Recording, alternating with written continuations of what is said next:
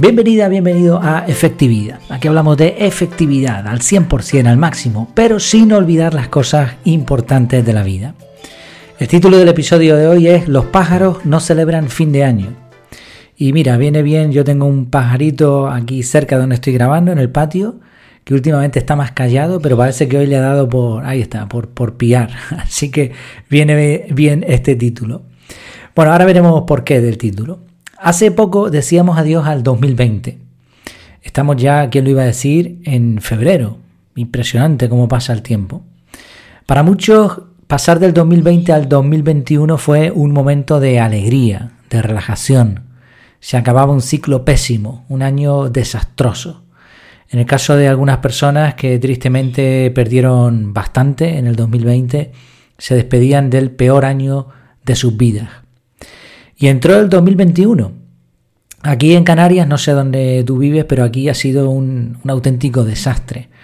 Vino la tormenta Filomena, que descargó agua, hizo un montón de destrozos, pero en península fue muchísimo peor. O sea, la, peor nevada de no sé cuántos años en Madrid. Bueno, un auténtico desastre, ¿no? Esta tormenta. Eh, aquí cerca también de donde yo vivo, en, en, la isla, un barco encalló vertiendo fuel al mar, Hubo decenas de desprendimientos, los casos de COVID-19 aumentaron, más restricciones, toques de queda. En Estados Unidos el asalto al Congreso, y no, no es una película. y esto por citar solamente algunas de las sorpresas que nos ha dado ya el 2021. Así las redes se llenaban de memes diciendo vamos a echar de menos el 2020. Pero vamos a parar aquí un segundo. ¿Acaso esperábamos otra cosa distinta? ¿Por qué pensábamos que todo iba a cambiar? O sea, yo me encontraba con mucha gente y, decía, feliz año. No, a mí yo no celebro estas cosas por diferentes motivos, ¿no? Pero una de ellas es precisamente que es que no cambia nada. ¿Qué, ¿Qué, va a cambiar? ¿Qué pasa? ¿Que por ser 2021 las cosas van a mejorar de pronto? Es una medición inventada por el hombre, basada en el movimiento del Sol y las estrellas, la Luna, lo que sea. Hay otros calendarios que tienen otros ciclos. O sea, es que no, no tiene, no hay ninguna razón lógica para pensar que al entrar un nuevo año todo va a cambiar. El clima nos dice, uff, ya pasó 2020. Vamos a aflojar un poquito ahora, vamos a dar un, eh, un pequeño respiro a la gente. Y como dice el título, los pájaros, los objetos y hasta las propias personas no cambian por ser un año u otro. Los ciclos continúan. Sin ir más lejos, fue a finales de 2019 cuando se detectó el dichoso virus este y a principios de 2020 comenzó todo. O sea, fíjate, ¿no? final de un año, principio de otro. El virus tampoco ha parado en el 2021 porque era un nuevo año. Al contrario, la cantidad de contagios marcó cifras máximas justo los días finales y ha vuelto a hacerlo a principios de este año. El virus no va a cambiar, no, nada va a cambiar simplemente porque haya cambiado un día en el calendario. Y esto tiene una parte negativa que tiene que ver mucho con la implementación de hábitos, con nuestras metas. A veces mm, la gente actualmente no cree en la magia, ni cree, la mayoría no creen en la astrología, ni tampoco creen en, en la buena suerte, en tener un talismán. Pero a veces utilizamos las fechas como si fuesen eso, como si fuesen algo mágico, un talismán. No, a ver, el próximo año seguro que va a cambiar todo. Venga, vamos a celebrar este año a tope porque eh, seguro, seguro que el próximo año va a ser mejor. esta parte es negativa para muchas personas, porque desgraciadamente la realidad es que si utilizan la lógica, ese tipo, esa forma de pensar no tiene ningún sentido, pero ningún sentido. O sea, porque cambia el año no va a mejorar ni empeorar nada por esa razón. Y si ya ibas mal, pues vas a continuar a menos que cambies. Y esta es la parte positiva. Al igual que nada va a cambiar a mejor porque cambia el año, las cosas que estamos haciendo bien no van a frenarse porque cambien el año. Por eso yo cada vez tengo metas que no van por fechas. Como sabes, yo utilizo el método CAR, eh, que, como siempre te recuerdo, tienes un descuento exclusivo para los eh, suscriptores del podcast. Lo tienes en las notas del programa y, te animo a echarle un vistazo, porque está bastante bien. Bueno, eso, eso por lo menos es lo que yo creo y lo que dicen los alumnos que lo han hecho.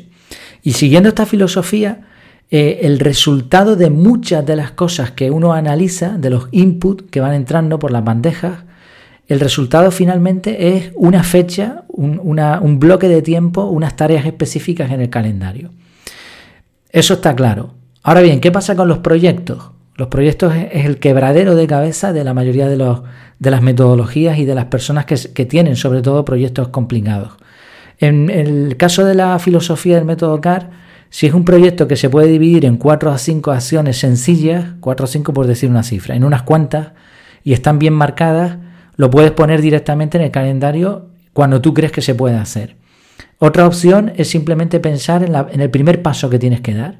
Y ahora lo colocas en el calendario y en, ese mismo bloque de tiempo decides cuál, cuál, cómo y cuándo va a ser el segundo paso de ese proyecto. Pero también hay una tercera forma de hacerlo, que son sobre todo los proyectos a largo plazo. En el caso, por ejemplo, de efectividad de esta web y de todo lo que conlleva, de la web, del podcast y todo esto, yo lo que tengo es un bloque de tiempo, un día a la semana, para trabajar en el proyecto. Pero no tengo fechas límite. No, no quiero trabajar con fechas límite. Porque el hecho de que haya una fecha no quiere decir absolutamente nada. Y si me lo puedo evitar, mejor. Una cosa es si tienes que entregar un proyecto tal día, bueno, pues te tendrás que marcar el trabajo antes de ese día, eso está claro. Pero en el resto de cosas, sobre todo lo que tiene que ver con el desarrollo personal, estoy convencido de que no hay que trabajar por fechas, sino por sistema. Y esto viene a colación de lo que hablábamos. Si estamos haciendo las cosas bien, si estamos trabajando día a día por mejorar, si tú todos los lunes por la tarde dedicas cuatro o cinco horas al proyecto que tú quieras, da igual que sea 2020, que sea 2021, que sea invierno, verano, otoño, primavera. Eso va a avanzar. Y si además, viendo el panorama, si además de seguir trabajando por bloques, seguir trabajando por proyectos constantemente, mm, si además de eso tomamos medidas prácticas para protegernos, genial. Porque de esa manera va a dar igual 2020, 2021 o 2023 o lo que sea. 1 de enero o 29 de febrero. Sí, creo que mm, pensar en esto, darle un par de vueltas, nos va a llevar primero a desechar algunas, algunos pensamientos que no, no nos van a llevar a ningún sitio y por otro lado nos va a llevar a trabajar de una forma consciente, sin importarnos el día del calendario. ¿Por qué el título de lo de los pájaros? No? Bueno, pues por un poema que encontré que te comparto eh, antes de terminar. Después terminaré con algunas reflexiones, sugerencias más, pero creo que este poema explica o resume muy bien lo que hemos visto hasta ahora. Dice así, Nunca he visto a un pájaro celebrando el fin de año, ni ningún día especial marcado en un imaginario calendario, pero sí lo he visto celebrar la vida cantando y volando a diario. Y eso mismo que cada día de su vida hace mi amigo pájaro, es lo que le deseo hoy y siempre a todo ser humano. Este poema se atribuye a Arnau de Tera, y la verdad que es francamente bonito, francamente bonito y sobre todo lo que más me gusta, encierra muchísima efectividad. Para terminar, te dejaré en, en, el artículo en el que está basado este audio, te dejaré algunos artículos más sobre cómo poder eh, protegerte ante, ante, lo que pueda pasar. ¿no?